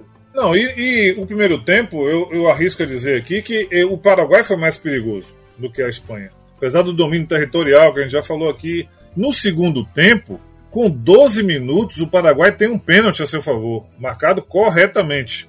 Imagine, virei 1 a 0 agora tem um pênalti. Se eu fizesse 2 a 0 mas aí o Cardoso bateu muito mal. O Casilhas, que já é um bom goleiro de pegar pênalti, né? Defendeu. Tudo bem, no rigor, aquilo que nós falamos outras vezes, no rigor deveria voltar a cobrança, porque ele se antecipa. Mas Cardoso bate mal demais. Amigo. Cardoso bate mal demais, mas ele, se for no rigor, rigor que ele teve depois que eu vou falar aqui. Rigor demais com outras coisas, e com isso aí ele não teve. Ele deveria ter mandado voltar. Com 17, vem um pênalti bem duvidoso sobre Vila. Eu não descarto que pudesse ser pênalti, mas eu assisto, assisto de novo e não me convenço que dava para cravar que foi pênalti, não. Aí quando vai, quando tem a primeira cobrança, que o Xavi Alonso faz o gol, ele volta a cobrança, porque o, o, a área foi invadida por vários jogadores dos dois, das duas seleções, né? A ideia, esse rigor todo nele teve, que ele não teve na cobrança paraguaia. Volta, aí tem a segunda cobrança, o Vilar defende com correção, ou seja, não se adiantou, e fez um pênalti no rebote sobre Fábregas. E esse pênalti foi ignorado. O juiz não marcou o pênalti, um pênalti escandaloso. É o pênalti dentro do pênalti, né? Ele não Isso. deu o pênalti. Mas aí, pronto, foi o último lance de, de, de polêmica da arbitragem. Porque daí para frente a Espanha dominou, fez o gol já bem perto do final, né? Um, um, lance difícil pra caramba, sofrido, que a bola bateu na trave, voltou pro Vila, o Vila chutou, bateu em uma trave, bateu na outra e entrou. e ainda por cima, a 44 minutos, já no fim do jogo, Cardoso tem outra chance, cara a cara com Casilhas e chuta em cima do goleiro. Então, o Paraguai poderia sim ter causado uma grande surpresa e ninguém poderia dizer que foi um resultado injusto. Foi um jogo muito bom do Paraguai, que infelizmente não conseguiu vencer a Espanha, e a Espanha tem seus méritos e avançou para as semifinais. De 1 a 0 em 1 a 0 a galinha enche o papo, né? Você está ouvindo o podcast Rádio Copa. E dos quatro sul-americanos só sobrou um, né? Que é o Uruguai, que viria pegar a Holanda num outro jogaço dessa Copa, 3 a 2 para a Holanda mas o Uruguai fez um excelente papel nessa Copa do Mundo. É, você já citou, né? O, o time que veio da repescagem. Exato. Os outros times badalados não foram tão longe. O Uruguai, que veio da repescagem que eliminou Costa Rica, como nós citamos lá na, nas eliminatórias, foi até a semifinal. E esse jogo com a Holanda, jogaço. Primeiro tempo equilibrado, até aquele chutaço de Van, Van Bronckhorst novamente um gol Jabulani, né? Que a bola, a bola vai voando. Pô, foi um chute espetacular. Né? Aqui não tem o que discutir, mas realmente é impressionante a trajetória da bola. Só que aí faz 1 a 0 mas o Uruguai não se, se abate, vai para cima, empata com o Forlan. Mesmo que a Holanda, a Holanda tenha sido um pouco superior no primeiro tempo, mas pô, jogo bem equilibrado, jogo pegado, né?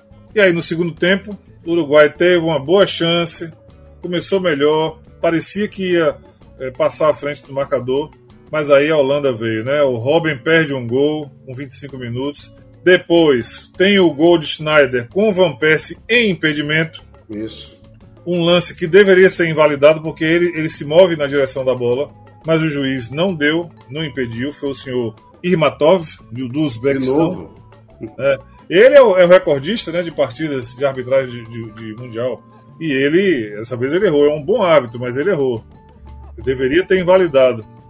Na sequência, a defesa talvez ainda atordoada, deu mole e o Robin faz o terceiro gol.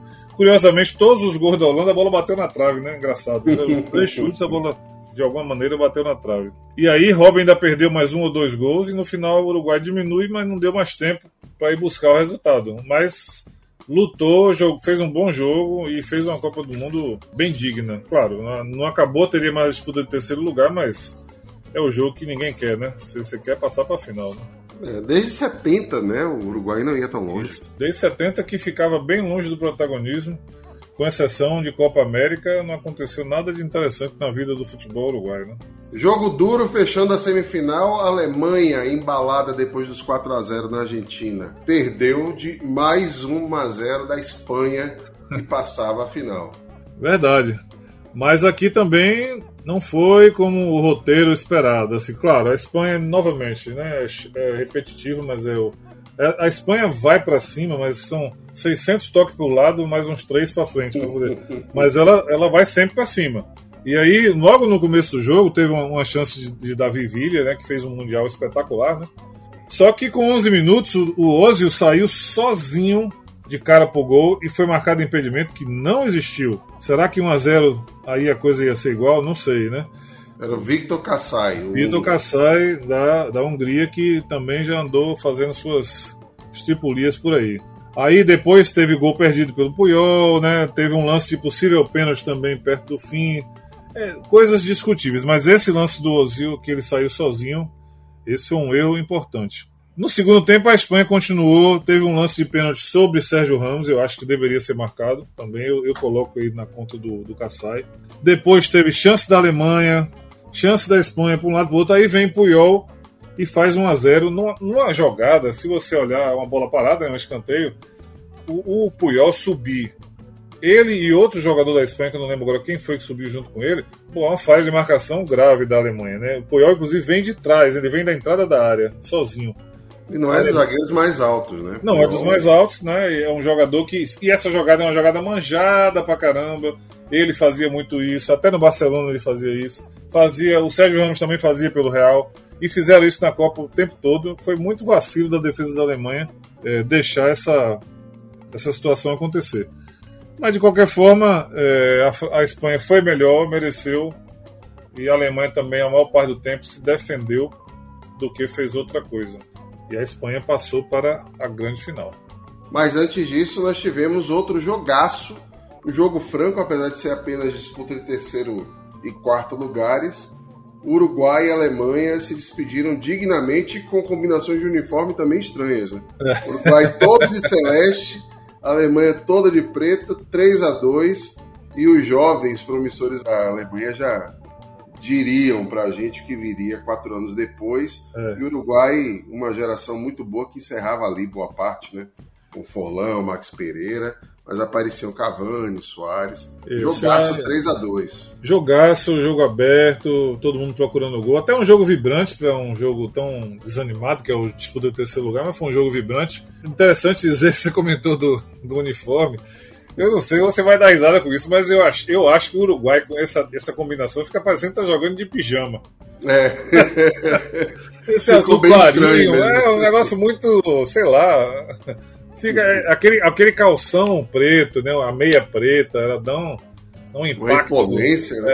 É, dá um impacto na camisa celeste que é bem melhor. Esse jogo aí ficou meio estranho, meio, ficou esquisito. E a Alemanha jogou do mesmo jeito que jogou contra a Argentina, né?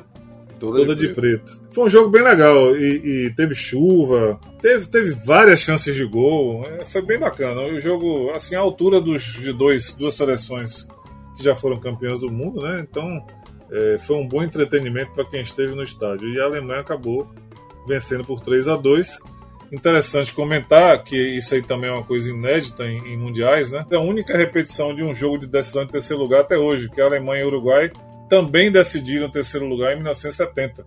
Curiosamente, como você citou, quando o Uruguai esteve na, na vitrine, né? voltou em 2010 e voltou a enfrentar a Alemanha decidindo pelo terceiro lugar. E a medalha de bronze foi disputada com cinco títulos em campo, né? Três da Alemanha, dois do Uruguai. Afinal, teria um campeão inédito: Holanda e Espanha. Pois é, Interessante como a Holanda, que podemos dizer que não empolgou na Copa do Mundo, mas que jogou bem. E essa Holanda de 2010, que acabaria vice-campeã, ainda é, por aproveitamento, a melhor vice-campeã da história dos mundiais. É a única vice-campeã que venceu seis partidas e perdeu uma. Perdeu Campanha... uma bem no, no finalzinho, né? finalzinho e perdeu porque podia ter vencido também. Então, esse aproveitamento de 85,71% é incrível, né? Você olhar assim, pô, você teve um aproveitamento desse e não foi campeão. e aí, pra, pra, apenas como comparativo, né? Porque são, são as, os caprichos da, do regulamento, é o mesmo aproveitamento da Espanha, né? Que é, perdeu o jogo da Suíça, né? Isso. Então, curiosamente, as seleções acabaram com o mesmo aproveitamento, só que a Holanda perdeu na hora errada, né? A Espanha perdeu quando podia. Esse jogo é um jogo que já está na história, né? Porque primeiro falei, já falamos sobre isso antes. Vamos repetir que é aquela camisa da Espanha marcante, né? Aquele, que é uma combinação até curiosa, né? Eu não imaginei que fossem fazer uma combinação dessa. Eu até achei logo que fossem colocar a Holanda de branco e a Espanha de vermelho, mas ainda bem que fizeram essa combinação, ficou bem bonito assim, a combinação laranja, todo laranja contra todo azul. Ficou mas sabe por que, que não fizeram? Sim porque, primeiro, a Holanda era mandante, né? Então a opção número um é do mandante. Segundo, que o uniforme branco da Holanda, de novo, era com calção azul. Ah. Então, como o número um da Espanha era com calção azul também, e a da zebra. Tinha que jogar a Holanda toda de laranja e a Espanha toda de azul mesmo. Não tinha outra combinação, não. E aí vamos Pelos agradecer. Uniformes né? que as equipes levaram para a Copa. É, e vamos agradecer, porque aquele azul e branco da Holanda, vamos combinar. Né? é muito feio, muito feio. E esse Lembra... era ainda pior do que o de 2006, que ainda tinha aquela faixa em diagonal. Esse nem tinha isso. Esse é um design diferente, né? Lembra é. aquele jogo da Batalha de Nuremberg, né? Exato. Como você falou. Mas aí qual é a minha curiosidade em relação ao primeiro tempo do jogo? Por alguma razão, porque eu não me recordo, mesmo revendo as partidas para a gente fazer o podcast, eu não me recordo de ter visto a Holanda jogar de forma tão violenta como jogou esse primeiro tempo. Eu entendi até a opção do. Até aí o, o nosso amigo Howard Webb ia bem. Ele fez uma opção que eu, eu provavelmente faria a mesma coisa que ele fez. O jogo começa, tem uma jogada, um ataque da Espanha que. Um, dois ou três ataques da Espanha perigosos, até aí tudo bem. Aí começa o festival de cartões amarelos, com Van Persie, com Puyol, com Von Bommel, Sérgio Ramos todos eles foram jogadas muito duras. Uhum. Jogadas que é, é duro pro árbitro, que o árbitro tem que escolher. Ou, ou eu boto, mando embora, né, que vai ser um, um escândalo, porque começa um final de Copa do Mundo já mandando gente embora, ou eu dou o cartão amarelo logo na primeira para poder chamar atenção. Ele fez isso, ele usou o cartão amarelo, só que isso não inibiu os jogadores. E Van Persie, a, a, a, falta que ele fez foi muito dura também. Muito é. dura. Acho que foi sob capo de vida, se não me falha a memória. Ou seja, todas essas faltas duras acabaram deixando o senhor Webb numa situação delicada quando teve a jogada de karatê, de kung fu do De, de Jong. Uhum. Ou seja, ele ali naquele momento, ele tinha que ter expulsado o De Jong. Porque foi uma patada completamente sem bola. As outras todas, apesar de ter bola na disputa, foram duras. Se ele deu cartão amarelo para aquelas outras, ele tinha que dar o vermelho para De Jong. E ele aí recuou. Então, para mim, foi o primeiro erro importante dele nessa final. Até concordo com a estratégia que ele adotou, né, mas ele acabou ficando é, refém da própria estratégia. E o primeiro tempo termina com a Holanda com melhores oportunidades na, na, na segunda metade do primeiro tempo, mas um jogo que não teve uma grande superioridade no primeiro tempo. No segundo tempo, a Holanda começa bem, aí tem um lance com 13 minutos que eu também coloco na conta do senhor Webb, em que Reitinga, que depois seria expulso, ele é agarrado por Sérgio Ramos. Uhum. Eu marcaria o pênalti. Apesar de não ser uma coisa escandalosa, fácil, mas eu marcaria. Jogada. Olhando com o critério de outras coisas que a gente viu ao longo do Mundial. E aí seria expulsão de Sérgio Ramos também, porque ele já tinha amarelo. Pois é, seria expulsão. Observe, observe a quantidade de, de consequências, né? Isso foi com 13. Com 16 minutos, a bola do jogo, que eu quero, eu quero ouvir você não pode ficar em cima do muro, hein? Aí tem aquela, aquele passe espetacular de Schneider, uma visão de jogo incrível, ele quase caído, ele joga, deixa Robin na cara do gol.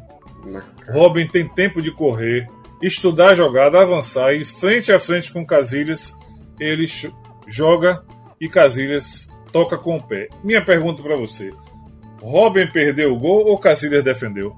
Robin perdeu o gol. É, ele eu penso. Perdeu o gol, ele tem que bater por cima aquela bola toda Eu penso como você. Assim, ele podia bater por cima. Ele poderia cortar para a direita, ia ser mais arriscado, mas ele poderia cortar para a direita. O zagueiro tava, vinha por trás dele, mas pelo lado esquerdo, e não ia chegar nele. Ele é muito rápido. Cacilhas é muito bom goleiro, mas ele mete por cima porque Cacilhas vinha já protegendo. Não, e já vinha caído. O natural, já... exato. O natural era que ele concluísse é. ali a defesa no chão. Você Isso, toca por cima, acabou. E Cacilhas fez o certo, ele ampliou a área do corpo, né? Isso. Abriu os braços, abriu a perna para tentar defender, para prejudicar, o dificultar. Exatamente, goleiro de handball. Ótima imagem, exatamente essa, goleiro de handball. Eu, então, eu, eu tenho algumas pessoas amigas que a gente sempre debateu esse assunto, né? Ah, mas foi uma grande defesa. Eu falei, ó, foi uma grande defesa. Ficou para a história como uma grande defesa. Mas, para mim, foi um gol perdido. Foi sim. Porque ele tinha diversas opções. Ele, como um jogador técnico como é, né, com grande recurso técnico, eu acho que ele não decidiu pela melhor opção e acabou perdendo. Porque olha lá, 16 minutos do segundo tempo, 1 a 0 na final. Um jogo não. duro, encardido, jogo, jogo Exatamente, jogo duro, pegado, truncado. Não ia aparecer outra oportunidade dessa tão cedo, né? Exatamente. Enfim, se chamasse Aí... Louco Abreu, era gol. Exatamente. ele perdeu. Para mim, o meu, meu veredito é esse. Eu acho que ele, mais ele perdeu do que o Casilhas defendeu. Sem tirar o mérito do Cacilhas. Claro, exato. Sem tirar mérito nessa. nenhum.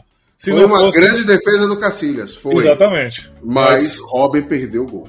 Mas se botar na, na balança aí, não fica 50-50, não. Fica. Não. Pesa mais, Robin perdeu o gol.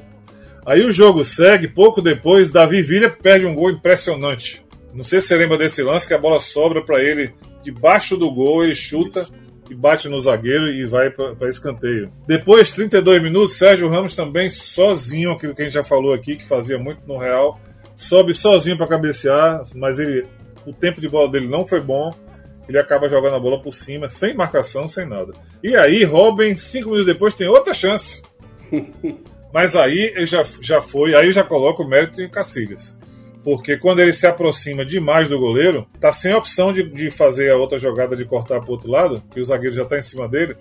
Ele aí corta para a direita e, e Cacilhas, muito corajoso e muito técnico, consegue pegar a bola sem fazer pênalti, sem fazer nenhuma jogada errada, né? E Robin perde o gol, dessa vez eu até dou crédito para Cacilhas. Aí nós temos o primeiro tempo da prorrogação. Com dois minutos, um pênalti em chave. Esse é bem falado aí, né, das pessoas falam muito sobre esse pênalti, porque foi na cara do juiz e ele não marcou, ignorou. Depois tem chance com Fábricas, tem chance com Mat Matissen, cabeceando errado. No segundo tempo da prorrogação, aí tem a expulsão do Reitinga, que foi uma expulsão correta, ele já tinha um já cartão. Tinha amarelo, isso. E vem o gol do título a 11 minutos. o sofrido gol é o gol, é o gol mais, mais demorado, né, de, de final. E o gol de Guts em 2014 foi com 8 minutos. Então, esse foi com 11. E de fato ele é uma jogada de tanto martelar a Espanha conseguiu, mas ele nasce de uma falha também da defesa do que a bola é rebatida no pé do, do jogador da Espanha, que foi o Fábricas, né, que fez a assistência.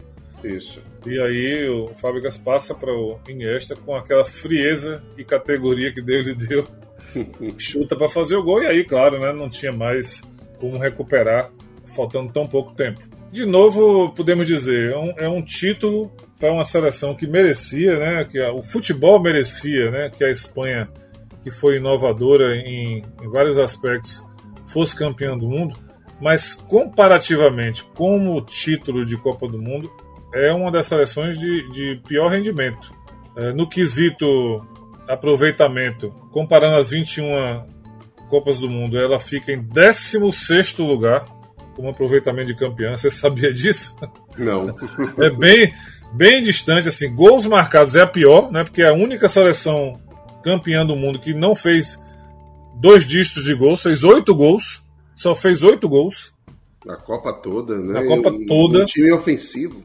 Só fez oito gols, é o pior, 21 primeiro nesse, nesse quesito, obviamente também no quesito média de gols marcados. A Holanda fez 12, a Alemanha fez 16 no mesmo Mundial. Não, ninguém, ninguém fez tão pouco gol para ser campeão. Agora, claro, a defesa é muito boa, é, é, é, junto com a França 98 e a Itália 2006, é a seleção campeã que menos sofreu gols, dois gols só. Né? Obviamente a média de gols também baixa, 0,29. Mas quando você sabe quem tomou dois gols também? Nessa Copa? Isso. Paraguai. Isso, Paraguai. Só... Ou seja, não é nenhum feito, né? Maravilhoso da Espanha assim. Então, é aquele jogo do 1x0, 1x0, 1x0. Claro, se você for converter, transformar em chance de gol, contabilizar os gols que não aconteceram, mas você vai, você vai achar diversas seleções no, na história dos mundiais assim. É impressionante que um time tão técnico tenha feito apenas oito gols para ser campeão do mundo, né? Para ser campeão do mundo. É 4 1 a 0, né, daquele, daquela sequência de, de 1 a 0 e outros jogos contra Honduras e Chile, que 2 a 0 e 2 a 1 que primeira fase mais mais fácil, né? Mas ficou marcante essa essa pouca a quantidade. espanhola, né? Tinha um, um desempenho que na Eurocopa, tanto de 2008 quanto de 2012, era muito mais intenso o estilo Sim. de jogo. Eu, eu, essa Copa do Mundo foi decepcionante nesse aspecto da, da Espanha, porque embora mantivesse né, o mesmo grupo, o, o, a mesma filosofia de jogo, não sei se por um temor né, de a Copa do Mundo é mais pesada do que a Euro e tal, mas eu achei, eu queria também que a Espanha fosse campeã por isso, pela marca que é o que não aconteceu em 54 e 74 Sim. Duas seleções que inovaram, que revolucionaram o isso. futebol da época e que não ergueram título. Não é. queria que acontecesse isso com a Espanha. Mas se pegar o desempenho da Espanha, da Euro de 2008, da Euro de 2012 até da Copa das Confederações, parece que, que era outra seleção que estava em campo, porque eles eram muito pouco efetivos. É. é incrível isso. Eu acho que a Espanha contou com um Davi Villa muito inspirado. Foi uma Copa sensacional que ele fez, né? Ele foi definitivo, ele foi muito importante para os resultados que a, que a, Espanha conseguiu. Mas a gente sempre esperava mais. Né? De fato, assim, não foi um espetáculo, né? Vamos dizer que a gente esperava um pouco mais de, de futebol bonito, né? Foi bonito, mas não foi aquilo que talvez até merecesse a seleção é, espanhola para deixar bem marcado na história, né? Mas é bem relevante, né? Ter sido campeão da Euro duas vezes e campeão do mundo, isso é indiscutível. E tá ali para ganhar, né? Se der espaço, vai ganhar. De Exato. fato. Geração fato, assim, fabulosa, né? É, fabulosa geração, jogadores muito bons, é, tecnicamente muita coisa foi agregada com esse, esse futebol espanhol, né? Até diria que mudou um pouco o patamar da Espanha, porque mesmo que a Espanha não tenha sido campeã depois, né, de lá para cá, mas ela se posicionou melhor, né, no, no cenário do futebol, porque finalmente ganhou o Mundial. Esse ataque da Espanha foi tão pouco efetivo que se refletiu na artilharia da Copa, né? Foram quatro jogadores empatados com cinco gols. É, que se decidiu pela assistência, né? Thomas Miller, Davi Villa, Wesley Snyder e Diego Forlan. É, muitos, muitos artilheiros. É, se você for olhar, ela, ela seguiu a linha que a gente conversou até no, na, no episódio passado. Teve menos gols do que 2006, dois gols a menos só. Mas 2006 já tinha tido uma queda grande em relação a 2002, número de gols, e aí caiu bastante. Por exemplo, são quase 30 gols a menos que a Copa de 98. Foram 17 partidas de 1 a 0, América. É isso, é muito, muito econômico, né? Não sei, eu esperava de fato muito mais gols. E também, não sei, a Espanha, não é, não vou chamar que não foi testada, mas eu gostaria de ter visto a Espanha enfrentando seleções com um estilo diferente das europeias, como o Brasil, como a Argentina, para sentir um pouco da pegada de, de a defesa ser forçada, né? A defesa da Espanha ser mais forçada, porque a posse de bola da Espanha é muito marcante, mas com outro time de pegada mais agressiva, eu não sei como funcionaria. Talvez Gana. Gana, outro bom, outra boa opção para ver o que ia acontecer. Um time que. surpreendeu muito, né? Era um time imprevisível para os outros. É, é, interessante, esses testes são bem interessantes. Eu, eu, eu vou, eu sempre tenho que dizer, eu acho que, como a gente falou, a Espanha merecia ser campeã com essa geração. E a própria Copa do Mundo diria que a Espanha fez uma Copa do Mundo que mereceu ser campeã. Dizer para mim que eu fiquei empolgado com o que foi mostrado lá, não. Eu não, não fiquei empolgado com a seleção espanhola. Achei que o Mundial foi mais atraente para meu gosto do que o 2006. Mas ainda não foi uma coisa que você dizer, poxa, espetacular e tal. O Mundial do Brasil em 2014 já foi mais interessante para mim do que esses dois, 2006 e 2010. E o craque, aí sim, para mim, uma injustiça, com toda a homenagem, com toda a reverência à boa Copa de Diego Forlan, mas o craque era para ter sido Iniesta. Até por causa do gol da final, né? O gol decisivo. É, você tem várias opções. Se você quiser dar para Iniesta, vai estar em boas mãos. Se você quisesse dar para o Snyder, que fez uma Copa do Mundo maravilhosa, também daria em boas mãos. Tem dois ou três aí antes do Forlan. De fato, é uma, homenagem. O Villa, se pegar um atacante, o, o empatou com ele em número de gols e fez é. uma Copa mais relevante do que ele. Pronto, já que você deu, deu o título de artilheiro para o Miller, né, Thomas Miller, por causa das assistências, então desce o craque da Copa para Davi Villa, daria em ótimas mãos, que foi de fato o grande diferencial da Espanha no quesito transformar domínio em gol, né? Exato. Então, é, eu acho que foi foi homenagem, assim como a gente já citou aqui as outras homenagens, né, que a FIFA faz isso, né? E Forlan fez uma ótima Copa do Mundo, o Uruguai foi importante para a Copa do Mundo o Uruguai voltar a ser protagonista, né? Que é uma seleção que todo mundo gosta, todo mundo admira, né? Mas acho que foi de fato uma homenagem, nada além disso aí. Com certeza. E quatro anos depois, o Uruguai viria com os dentes afiados. Literalmente. É isso aí. Então é papo para Copa do Brasil em 2014. Gol da Alemanha. Até lá, gol da Alemanha. Valeu, América. Um abraço, tchau. Você ouviu podcast Rádio Copa com o jornalista Evilásio Júnior e o escritor e pesquisador Américo Paim.